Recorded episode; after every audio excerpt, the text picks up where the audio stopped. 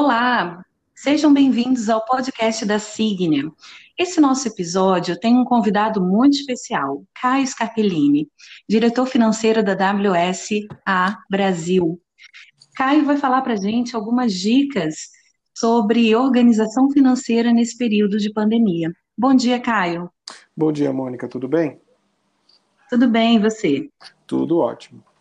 Bom, desde, de, desde, desde o início, é, gostaria de agradecer por participar, tá? É, não, é, não é normal, eu não tenho o hábito de, de, de, de, de, de aparecer muito, eu gosto de ficar um pouco mais atrás, do, atrás das cortinas e, e coordenando as coisas por trás, tá?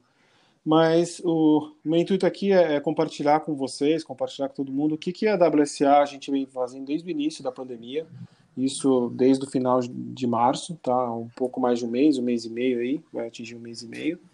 E como é que a gente está conseguindo se organizar internamente, não só a parte financeira, claro, a financeira é muito importante nesse momento, mas também a parte operacional e quais foram os passos que a companhia no Brasil, é, claro, com suporte forte do nosso time corporativo, fora na Dinamarca e em Singapura, mas a gente, como tem muita autonomia, até pelas particularidades do, do, do, mercado brasileiro, então muitas decisões a gente tomou localmente com as lideranças, junto com o nosso presidente, nossa diretora de marketing, e também com as lideranças, com os gerentes das áreas de cada função, para entender o, o, que, que, ia, o que, que a gente ia fazer nesse, nesse, nesse momento tão incerto, que a gente ia iniciar, passar, ia começar, a gente não sabia o que ia acontecer. A gente sabia que ia ser muito ruim, né? ser bom, mas não sabia quanto ruim seria.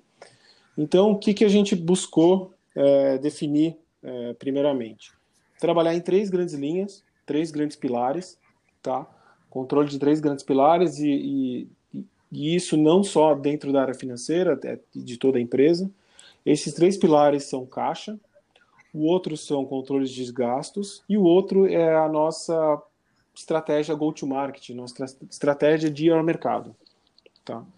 E, e, e, e, e, definindo cada um desses pilares e controlando eles muito bem, é, não só planejando, mas também fazendo um, uma cadência boa de controle diário, semanal e mensal, a gente entende que a gente ia conseguir ter um pouco de calma no momento tão avesso que, que você. Uma das coisas mais difíceis de, de acontecer nesse momento é você conseguir ter calma mas no momento que você coloca no papel e, e, e segue um plano, segue uma receita de bolo, é, as coisas tendem a ficar muito mais simples, porque vão acontecer vão acontecer situações que você não preveu, só que você colocou isso no, no papel e você, não, tudo bem, tá, tá chovendo lá fora, mas eu, eu já tinha desenhado que eu ia chegar no, do ponto A para o ponto B. Esse é o caminho. E esse caminho, ele ia, mesmo se eu, se eu seguisse reto, eu vou chegar lá. Talvez eu demorar um pouco mais, mas eu vou chegar.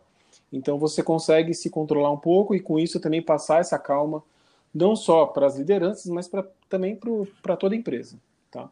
Bom, voltando aos três pilares, o, o, primeiro, controle de caixa, junto com o nosso time da tesouraria, a gente colocou, a gente, a gente priorizou, a gente, a gente definiu três cenários, tá? O que a gente conversou assim, vamos, vamos colocar três cenários possíveis, factíveis. O primeiro, o, teoricamente seria o melhor, que é se nada tivesse acontecido, qual que era a nossa previsão de caixa, tá? Qual que é nosso, porque a gente já tem um controle, já tinha um controle de, de, de fluxo de caixa muito bem acurado. Então, qual que seria a previsão de recebimento? O terceiro, o, o, indo imediatamente para o lado oposto, qual que seria o pior cenário?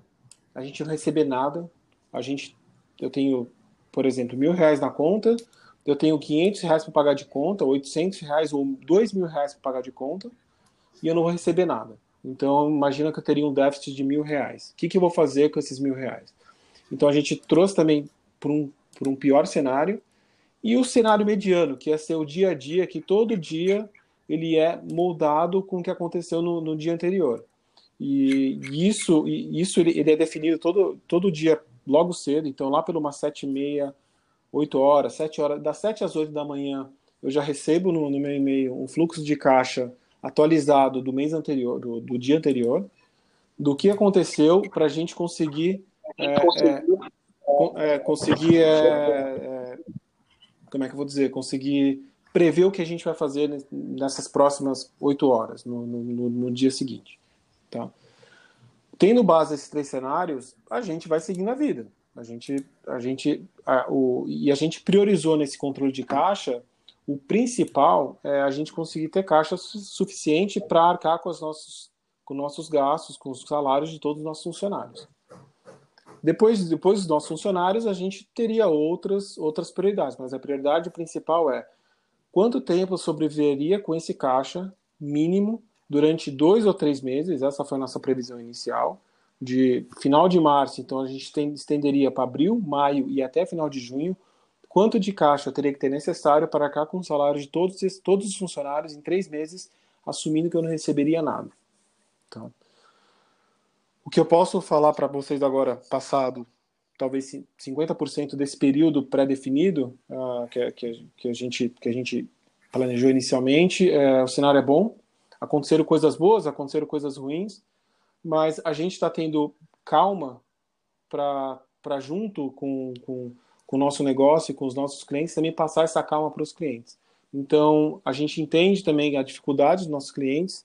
Então, outra decisão que a gente tomou foi Independente do valor que fique aberto do nosso cliente, a gente não vai acioná-lo, não vai ter uma, uma cobrança, é, como é que eu vou dizer, uma cobrança efetiva, assim, uma, uma cobrança muito contundente, tá? A gente conversa, querendo entender como está o negócio, mas a gente, em nenhum momento a gente enforcou, a gente foi pro, no pescoço do cliente e falou, ó, você me paga ou eu vou te, te protestar.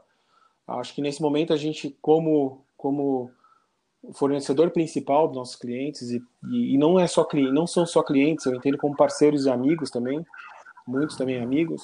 É, a gente tem que estar ao lado deles. É, o que eu brinco com eles quando a gente conversa, geralmente é a nossa bolsa é maior do que a de vocês. Hoje a gente tem em torno de 50 50 revendas, né, revendas, distribuidores, tirando a parte do governo. E, e, uma coisa que eu converso muito, que eu falo para eles é assim, a nossa bolsa, a bolsa da WSE é maior que a sua. Porém, tudo que entra também é maior e o que sai também é muito maior. Então, assim, o nosso problema é grande também, porém, a gente tem condições de, de, de, de conseguir, como a gente tem, tem muitos clientes, tem, a gente tem condições de, de, de mexer um pouco né, dentro dessa bolsa, por ser muito maior, então a gente tem outras variáveis, talvez muito mais variáveis que os nossos clientes, a gente consegue talvez ajudar um pouco aqui, um pouco ali.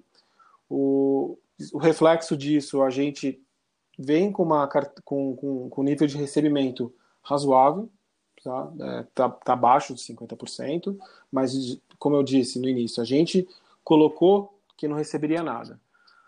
A nossa hoje a gente está trabalhando em torno de 30 a 30 a 40% e a gente está conseguindo atingir isso, tá? E, e, e isso também refletiu lá para a corporação, porque o Brasil é um dos países que eles não estão preocupados com, com gerenciamento de caixa. Tem, tem países que estão com problema, tá?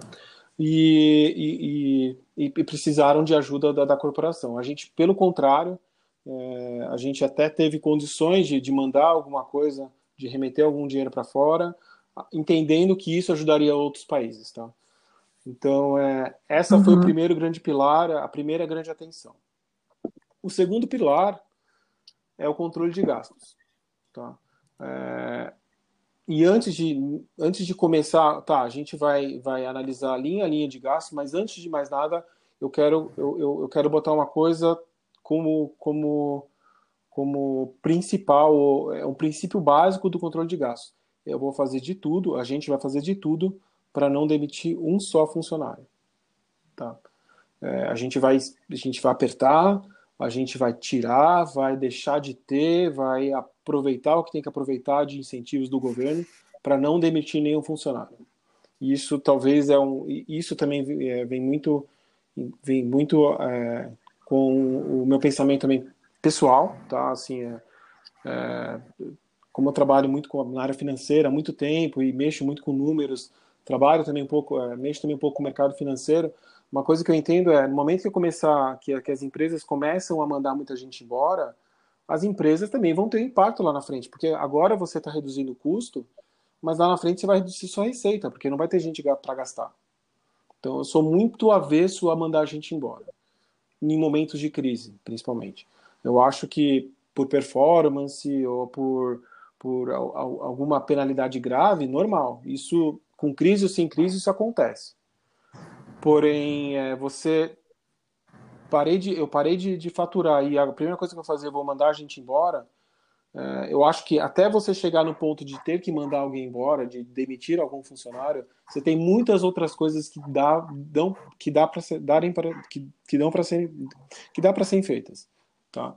É, e é nisso que a gente tinha que trabalhar, tá? Então, no controle de gastos, a gente priorizou, a gente aguardou também ajuda governamental, é, e a ajuda governamental no Brasil é um pouco diferente do, dos Estados Unidos e países europeus, principalmente, que, que efetivamente há uma injeção de dinheiro dentro da empresa.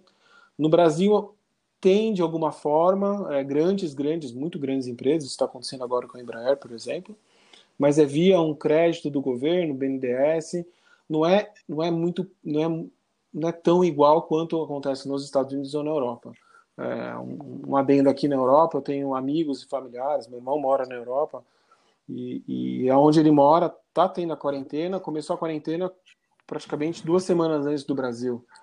E nesse momento que manteve a quarentena, o governo do, do país que ele, que ele mora, que é em Luxemburgo, ele, eles estão custeando o salário dele, começaram a custear o salário dele 100%. A empresa não está tirando nada do bolso, o governo deposita direto na conta.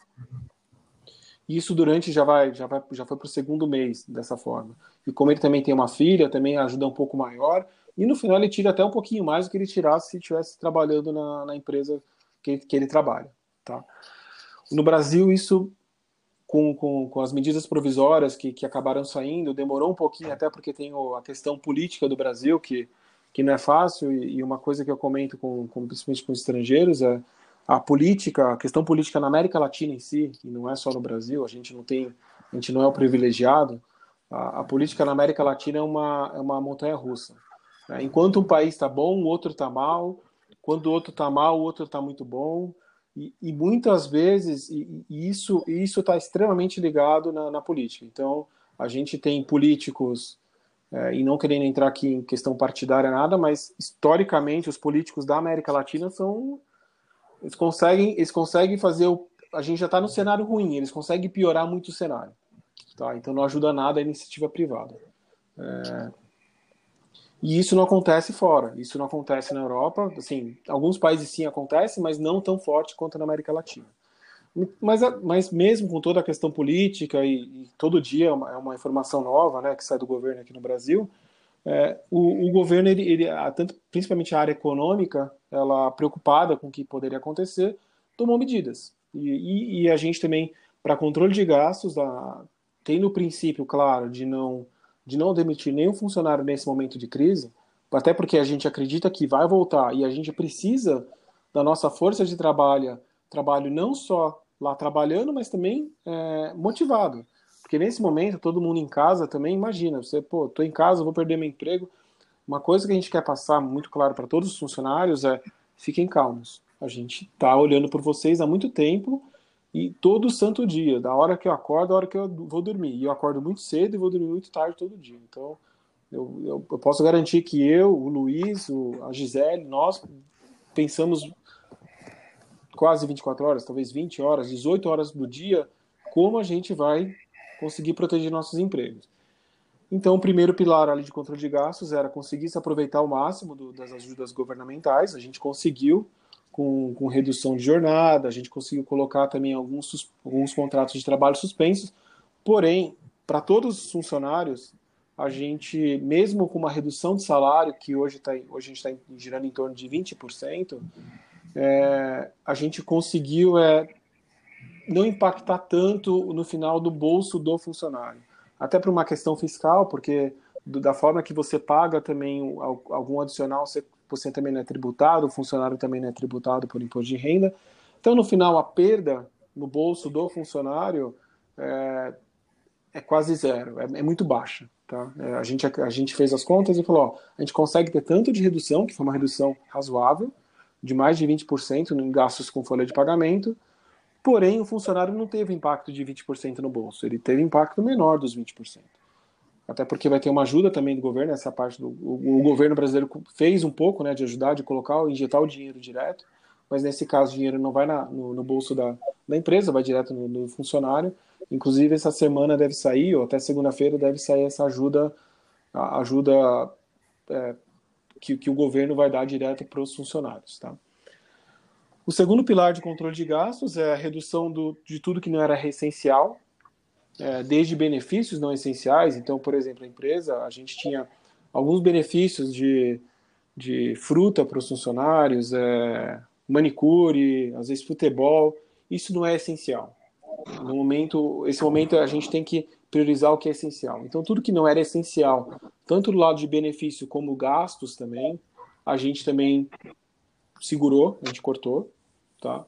E daí deu um bom ganho para gente e apertando bastante na área de marketing, mas da mesma forma, é, pressionando o marketing, o time da, da Cris, o time da. Não só da Cris, mas o time, da, o time também de produtos, toda a área que, que ali trabalha com a, com a Gi e também o time de vendas, está com o Danilo. Pessoal, a gente tem que pensar em algo diferente, já que todo mundo está de casa, e, e, o que, que a gente vai fazer e, e gastar menos. Tá? E depois eu vou falar um pouquinho mais no go-to-market, que é o terceiro pilar. E, bom, com a redução de todos os gastos não essenciais e, e, e o terceiro grande e o terceiro grande vamos dizer assim, eu coloco, não é bem, não é, não é controle de gastos, mas no final acaba acaba influenciando. São as pessoas. É, manter um contato muito próximo com as pessoas, manter um contato, no, no meu caso específico, eu, eu, eu priorizei manter contato, até porque não tem como contratar todos os funcionários todos os dias, mas eu, eu mantive contato direto com todos os, os, os, líderes de cada área. Hoje a gente tem mais de 10 gerentes, com diretores também. Então a gente vem conversando, a gente tem calls, tinha dois calls por semana, agora é um call por semana, essa semana já teve um. Então, assim, a gente está sempre alinhando e eles alinhando o time deles. Então, assim, a gente está muito próximo. E é isso, e isso é uma das coisas legais desse momento que a gente passou, ou está passando é, eu me sinto muito mais próximo, eu vejo os times muito mais próximos do que quando, antes da pandemia, quando todo mundo estava no mesmo escritório, um do lado do outro. Uhum. O que eu percebi é que as pessoas não se falaram, hoje as pessoas se falam muito mais do que falava-se antes da antes de tudo isso acontecer. Então, essa proximidade parece que, que, que aproximou muito mais. Então, é, o time de vendas com o time de produtos, com o time de marketing, esse time já era unido, mas ele está muito mais unido e, e, e, e isso e, eu vejo que isso está ficando muito forte. Então, quando passar tudo isso, é uma das é um dos bons do, um dos bons takeaways, um dos um do, uma das boas lições que a gente vai tirar desse momento, tá? Bom, esse é o, é o segundo pilar e o terceiro pilar e tão importante quanto o primeiro de caixa, quanto o controle de gastos, é o go-to-market, é a nossa estratégia de negócio. O que, que a gente vai fazer? O que, que a gente pode fazer para ajudar o nosso cliente? Porque nosso cliente também está perdido, está em casa, muitas vezes ele, ele na, sim, na grande maioria, todos dependem do negócio deles, ali também é o emprego deles, se não ir bem, é, é, coisas sérias podem acontecer, então, e, e, eles precisam tomar, eles precisam sair desse momento, tá? É, e, e entendendo, entendendo também a curva de, a curva de, de luto, né? É, conseguir apressar o mais rápido possível para sair do momento de luto, sair do momento de, de, de, de, de, de negatividade, de, de pensar que, que o pior aconteceu e, e conseguir empurrar o nosso cliente para um momento de subida. Eu falava, é um novo mercado, é um novo mundo, o que, que a gente pode fazer? Tá? E com isso, é, o nosso time de produtos, marketing, vendas e, e, customer, que é nosso pilar grande go-to-market aí da forma de ir ao mercado, é, se provaram, assim, é, é, é outra, uma outra grande lição, imensa lição que, que, que, a nossa empresa e as nossas pessoas estão tirando. Assim, a gente desenvolveu coisas tão rápido que, que, que eu vejo, e, e como eu tenho contato com o mercado, contato com o pessoal lá fora, assim, a gente está no mínimo, o Brasil, nosso time no Brasil está no mínimo um mês na frente de 90% dos países fora do, do, dos outros países. Sabe? Comparação dentro da nossa companhia. E, e quem, e quem, e isso sem, sem falar do mercado, do competidor. Tá? A gente pega informações de mercado também que o, o que o pessoal ficou parado, travou. E o que a gente não podia fazer nesse momento é ficar travado. A gente tem que mover as correntes. Foi tudo bem, aconteceu, é uma pena. Beleza, mas o que a gente vai fazer? Tá? E, e esse pilar, o go-to-market, ele é todo dia alimentado com... Inclusive tem uma, uma reunião diária, que começa, que aliás vai começar daqui 15 minutos, é, que fala sobre o que, que, é um, que, é um, que é um lugar de compartilhamento do que está acontecendo nas redes, no, no mercado, e para trazer novas ideias. Tá? É, e isso é importante, manter o negócio vivo. Tá? Manter o negócio vivo manter, é, e, mudar a chave.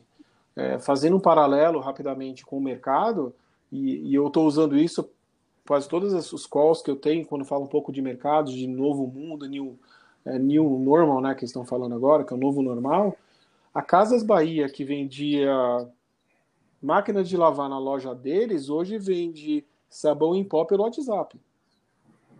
É, então, assim, se a Casas Bahia deixou de vender máquina de lavar na loja dela para começar a vender, começar a vender sabão em pó no WhatsApp, quem sou eu para não fazer algo diferente? Quem é a gente para não fazer algo diferente? Tá? Então é é um novo mundo, é um novo mercado, tá?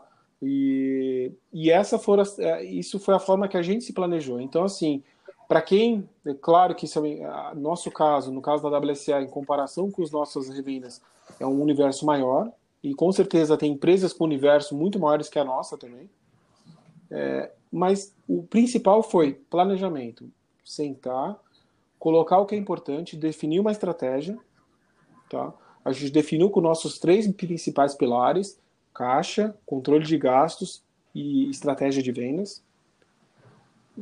E nesses três, todo santo dia a gente trabalha. É, das 7 horas da manhã que eu recebo o fluxo de caixa, é, das 11 horas, que algumas vezes eu acabo entrando nessas conversas que tem, mas às vezes por, por questão de agenda eu não consigo, mas conversar sobre estratégia, e, e também conversando com o nosso time financeiro ali, ó, o que, que a gente está controlando com o RH, com a com nosso, nossa área jurídica também, negociar contratos de aluguel. Tá? Então, é, assim, precisa se fazer muita coisa. Então, o principal é coloque no papel o que você quer fazer. Ah, é meio falar mais do mesmo. Acho que qualquer livro aí de, de autoajuda de negócio vai ter isso, é se organizar. Mas é, a gente acha que é muito difícil. Ah, não, eu preciso ter um, um aplicativo que me organize uma folha de papel e um lápis, uma caneta, resolve 90% dos problemas. Na hora que você começar a fazer isso, é, daí depois você pode pensar em algo um pouco mais aprimorado, mas nunca pense no eu vou andar de Ferrari sem saber dirigir um Fusca. Nunca faça isso. Eu acho que é um dos grandes erros, porque desmotiva. Porque vai ser muito difícil. No momento que você pegar uma Ferrari e tentar dirigir, você vai ver que é tão difícil, eu falei, pô, desencano, não quero mais. Tá? Mas no final, é por quê? Porque você não começou desde baixo. Aquela, começar desde o do mais simples. Um papel e uma caneta, anotar as coisas, entender, trazer dados e trabalhar em cima desses dados. E planejar. E todo santo dia ter o, a, ter o controle, ter a cadência de replanejar, trabalhando, conversando, conversando com os clientes, conversando com os funcionários, com os líderes, com o time lá fora. E dessa forma a gente vai seguindo. Tá? e com certeza também se informando, entendendo o que está acontecendo no mercado. Acho que esse é o último ponto. É, é em cima de tudo isso, é importante é ter informação. E ter informação não é ligar na TV e assistir o jornal das 7 horas da manhã. Ter informação é você procurar N fontes de, de informação diferentes, tanto no Brasil como fora do país, entender e você conseguir digerir essas informações e conseguir chegar numa conclusão, a sua conclusão. Tá? Não, não a conclusão que a TV X fala ou que o jornal Y fala para você. Ou que o site W fala. É, é, você tirar sua conclusão. E você, para tirar sua conclusão, você precisa estudar, você precisa analisar, precisa ler. Então, é mantenha uma rotina, acorda cedo. Não é porque você está trabalhando de casa que você pode acordar e pular na frente do computador em cinco minutos. Acorda cedo. Ah, mas eu tenho dificuldade de dormir arruma algum jeito de você conseguir dormir e acordar cedo, sabe? Acorda cedo, faça as coisas, mantenha uma rotina e daí uma coisa também que é prioriza também manter uma rotina saudável para conseguir mentalmente também trabalhar o dia inteiro. Tá? Bom, eu acho que é isso. É isso aí. Caio, foi ótima a, a, sua entrevista. Na verdade, as suas dicas foram ótimas. É, eu acho que você realmente conseguiu contemplar aí uh, todas as, as informações que o empresário precisa nesse momento, é, controlar seu recebimento, seu caixa, é, motivar os funcionários, reduzir custos, ir ao mercado de formas diferentes, criativas, inovadoras e que atenda a demanda do, dos clientes, dos usuários finais de aparelho auditivo.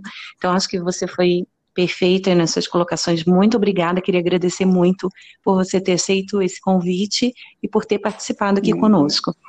É, Fernanda, Leonardo, vocês têm alguma pergunta para o Caio? Oi, Caio, Fernanda, tudo bom? Oi, Não, eu só acho assim, que seria bacana você, não sei, se você tem alguma é, mensagem de incentivo, então, para as nossas revendas, né? Porque nós sabemos que o, o momento está difícil, que, que surgem realmente diversas inseguranças, mas por, é, por mais que a gente é, esteja trabalhando forte é, em passar essas mensagens para o para os nossos clientes, para que, que eles se mantenham firmes aí nessa crise, que a gente sabe que é uma coisa que, que vai passar, a gente ainda não tem é, uma ideia de quando que vai passar, mas a gente sabe que vai passar. Então, queria saber se você tem alguma, alguma mensagem aí para eles de incentivo para a gente finalizar.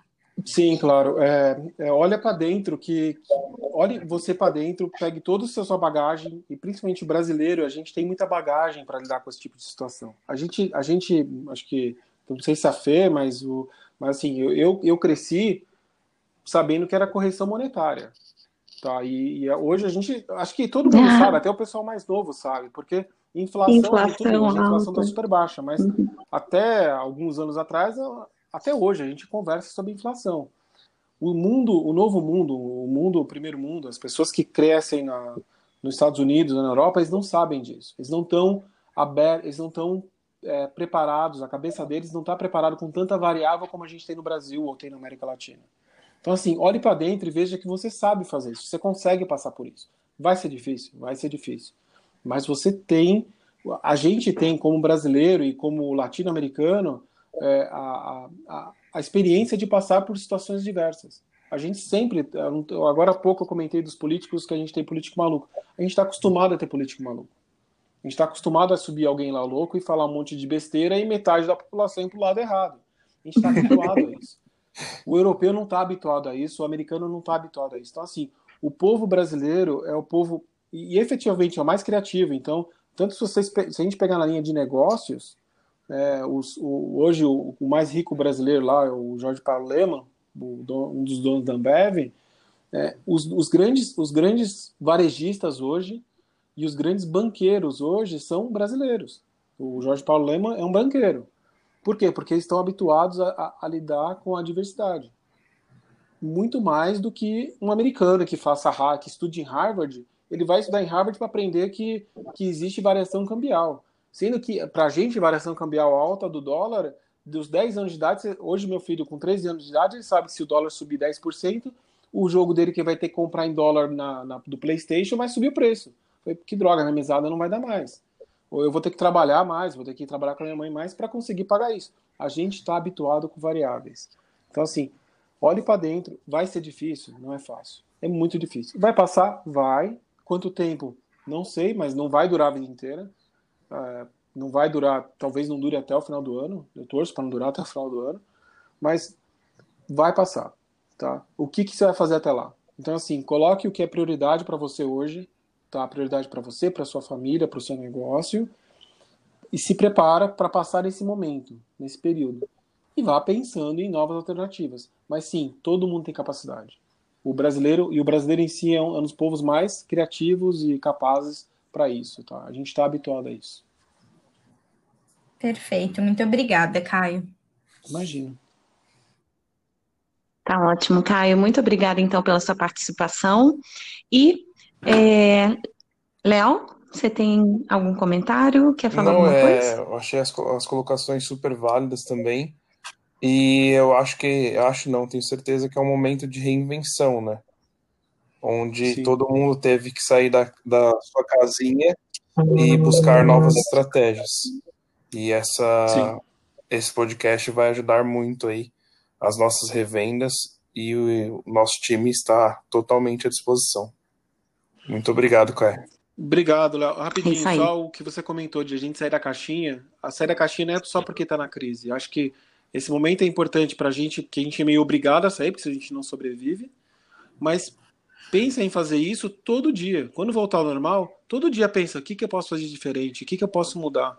Eu, eu, eu faço isso muito porque eu não gosto de rotina. Apesar de ser contador, que é, que é uma das profissões mais monótonas do mundo, eu sei, eu não gosto de rotina, eu gosto de fazer coisas diferentes. Desde acordar, em vez de acordar 5 horas, acordo 5 e 15. Desde passar o café de um jeito, eu vou passar de outro. Vou correr de um jeito, correr de outro. Mude alguma coisa, é legal, faz bem, entendeu? Tá bom? Ótimo. Caio, muito obrigada aí mais uma vez pela sua participação e esperamos que você tenha gostado aí da, da nossa é, conversa, do nosso podcast e esperamos também que você, gestor, você, equipe da Signia, também tenha gostado e tenha curtido mais esse episódio do nosso podcast da Signia. Nos veremos então num próximo episódio. Obrigado, tchau, Obrigada. Tchau, obrigado. Obrigada. Tchau.